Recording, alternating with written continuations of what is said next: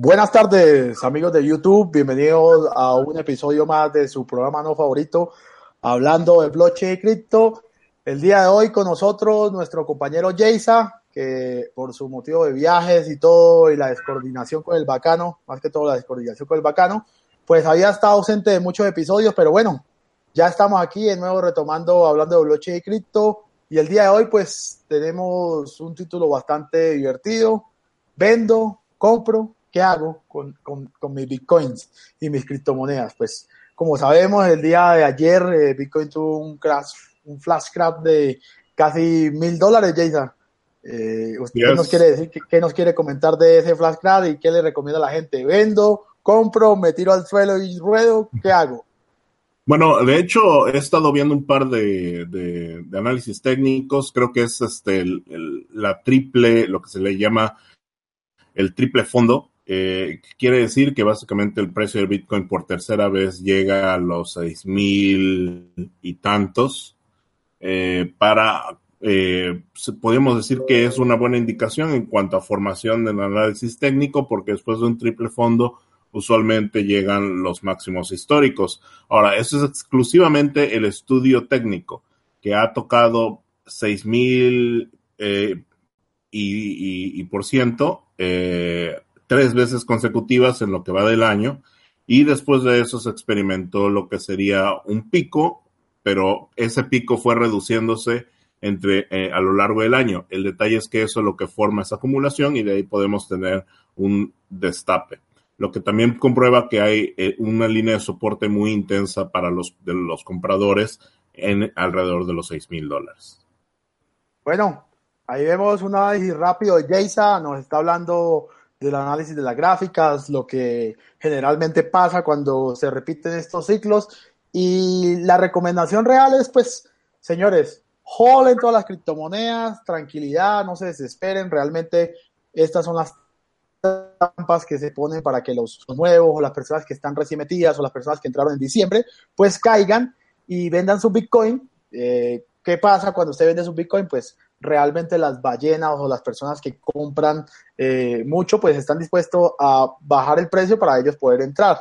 Entonces, la recomendación personal de Bacano es que usted primero tiene que hacer un análisis serio. Si usted en diciembre se metió y dijo que iba a esperar hasta diciembre, señores, espere hasta diciembre, no se preocupe, no comience a ver a estos nuevos youtubers que están eh, diciendo que, que acabó de llegar a este mundo y piensa que, que, es que va a pasar lo mismo que pasó en noviembre, en diciembre, que se va a volver millonario de la noche a la mañana. No, señores, esto es algo de mucha paciencia y lo que le recomiendo es que recapitule y vea si usted dijo que iba a cambiar sus criptomonedas en diciembre. Bueno, en diciembre vuelve a asomarse por aquí. Entonces, seguimos con los temas y nuestro patrocinador Zencash. Va, Jason nos va a hablar un poco de lo que está pasando en Zencash, de un poco de los ataques, de lo que eh, las actualizaciones que están haciendo. Entonces, Jason, coméntanos de Zencash. Así es, en Zencash eh, hubo, un, hubo una buena noticia y una mala noticia. La última vez que hablamos de Zencash, eh, por un lado fue admitido, eh, fue admitido en Binance, lo cual hizo que Zencash su precio se subiera un 20%. Binance es uno de los, de los eh, eh, exchanges más, más populares en estos momentos y mucha gente hace trading en, en ese exchange, eh, lo cual estuvo muy bien, pero semanas después hubo un ataque del 51% en el cual Zencash, uno de los fundadores de Zencash, estuvo haciendo varias entrevistas, al parecer no fue realmente lo que sería un ataque de 51%, sino que hubo algo similar a, a un doble, a, a, a una doble gasto, en donde atacó a 21 mil monedas Zen eh, en un exchange en particular. Entonces no fue un ataque a nivel red, fue un ataque muy central dentro de un exchange en particular, el cual hizo que eh, fungiera este tipo de, de ataque.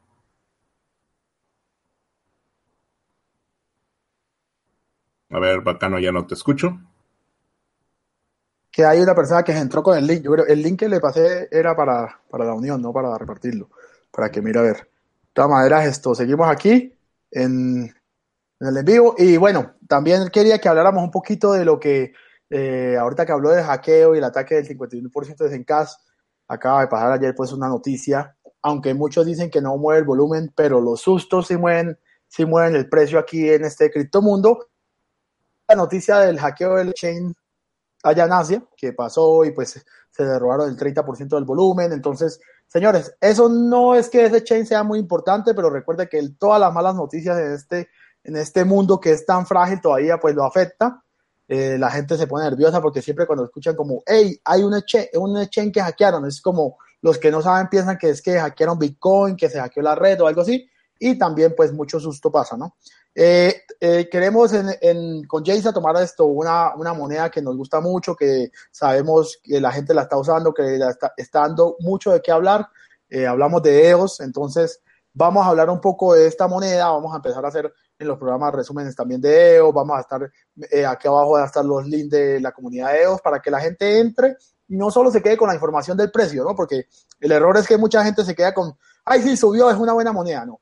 Hay que ver entonces, con Jason vamos a estar analizando todos estos proyectos como lo hemos venido haciendo siempre, diciéndole, sí, mire, esto tiene futuro realmente, no solo porque vale tantos dólares, sino porque los programadores están haciendo updates. Vean la reacción de nuestros amigos de Zencast respecto a lo del doble gasto y el ataque del 51% fue súper rápida, fue con un pacheo, aumento de dificultad, la comunidad prácticamente detrás de la buena moneda. Entonces, Jason, háblanos de EOS, qué es lo que vamos a hacer, dónde es que la gente tiene que entrar, eh, háblanos de todo eso.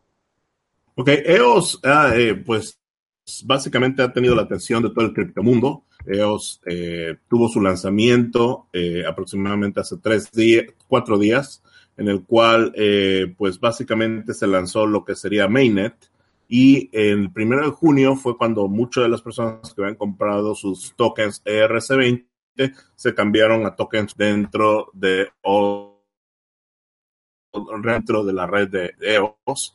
Eh, y básicamente puede empezar, empezó ahora lo que es la votación de los productores de bloques, que es una de las cualidades de dentro de la red de EOS. Hay mucha competencia, hay varias asociaciones eh, privadas y públicas. Tú puedes ser parte de, estos este, productores de bloques.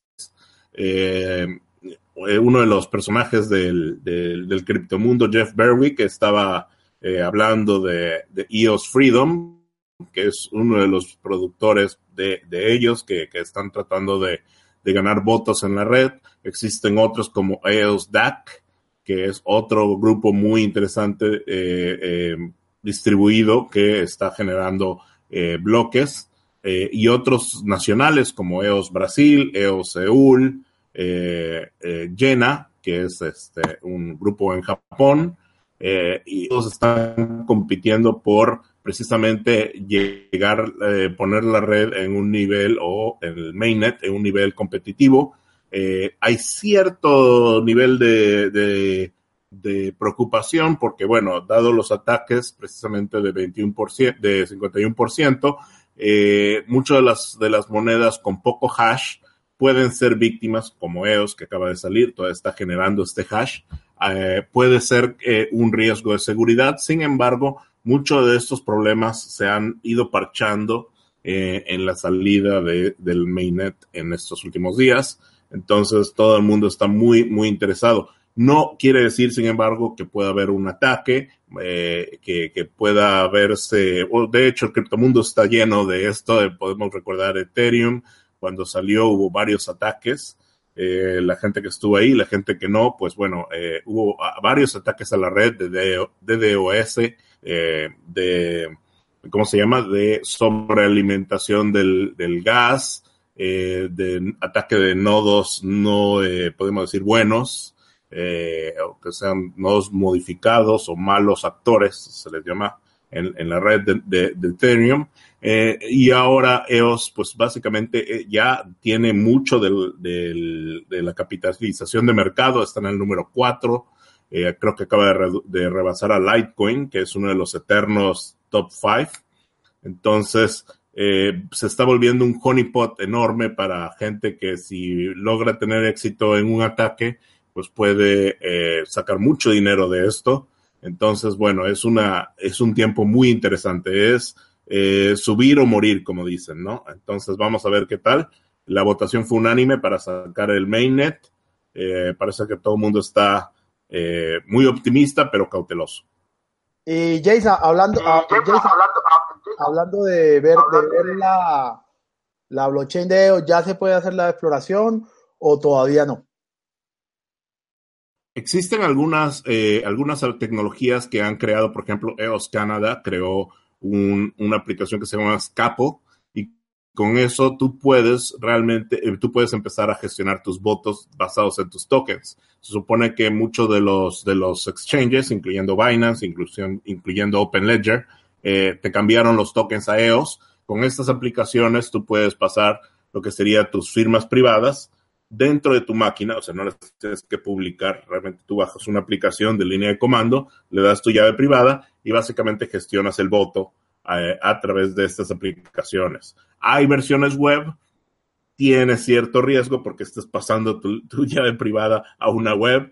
No, no lo recomiendo, pero, pero existen, ¿no? Entonces, eh, si, no, si, si, si te da miedo la, la este, ahora es muy temprano en el momento, eh, eh, en la temporada. Yo creo que va a haber aplicaciones GUIs que eventualmente van a hacer más fácil la interacción de esta votación. Si quieres votar, tú quieres votar eh, antes que, llegue el fin de semana, bueno, pues te digo, ustedes tienen la, la, nativa de iOS Canada que puedes ir a su GitHub, puedes bajar la, su proyecto y con eso gestionar los votos y votar hoy mismo, ¿no?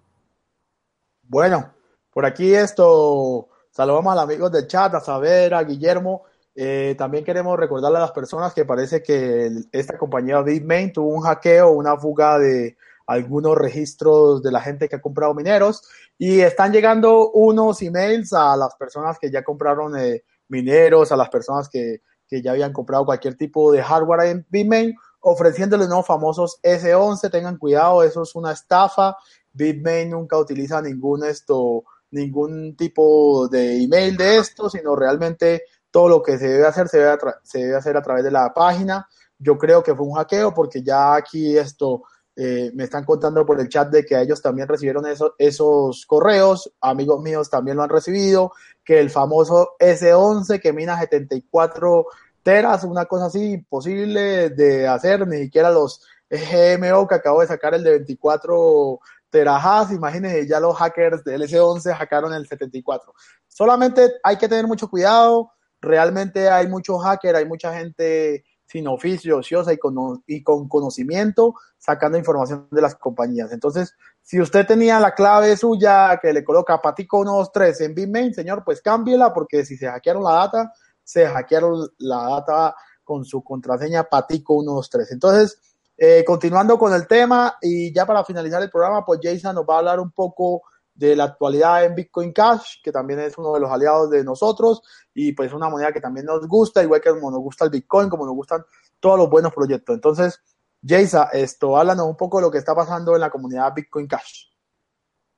Bueno, Bitcoin Cash, eh, recientemente con el, siguiendo el podcast de bitcoin.com, que también es uno de los, de las organizaciones que, que, soportan el proyecto de chat, del podcast, perdón, eh, reportaba de que había mucha interés en lo que se respecta al movimiento de Bitcoin Cash en el sureste asiático. Dos noticias muy interesantes, sobre todo para la gente que vive en Japón, que es que los 7-Elevens van a poder empezar a aceptar Bitcoin Cash, así como eh, otros negocios reconocidos que encuentras por todo Japón.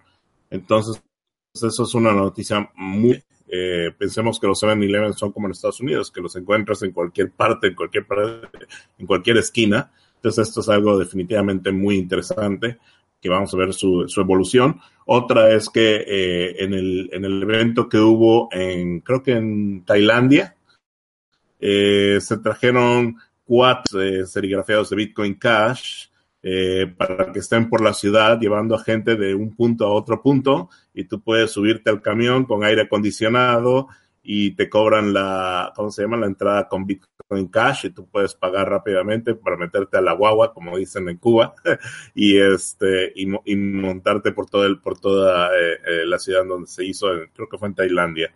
Entonces, bueno, eso es otra de las buenas noticias dentro del mundo de Bitcoin Cash. Eh, sin embargo, hubo también unas noticias no tan buenas, o bueno, podemos decirle que ponen los pies al fuego eh, sobre lo que, por ejemplo, Roger Ver dice mucho, que es, bueno, queremos usar Bitcoin Cash como medio de intercambio y una empresa hizo un estudio en donde básicamente analiza cuánto de los Bitcoin Cash en, existencia se utilizan para inversión y cuánto se utilizan para intercambio. Eh, llegó a resultados que, por ejemplo, se un 10 a 1, que 10 es básicamente para, para inversión, mientras, o sea que nada más el 10%, podríamos llamarlo así, del Bitcoin Cash existente eh, está para intercambio, mientras que en Bitcoin, no sé cómo hicieron eso, pudieron hacer la relación uno a uno, o sea que por cada Bitcoin que se usa de inversión hay un Bitcoin que se utiliza de intercambio. Eh, entonces, bueno, eso es, un estudio interesante.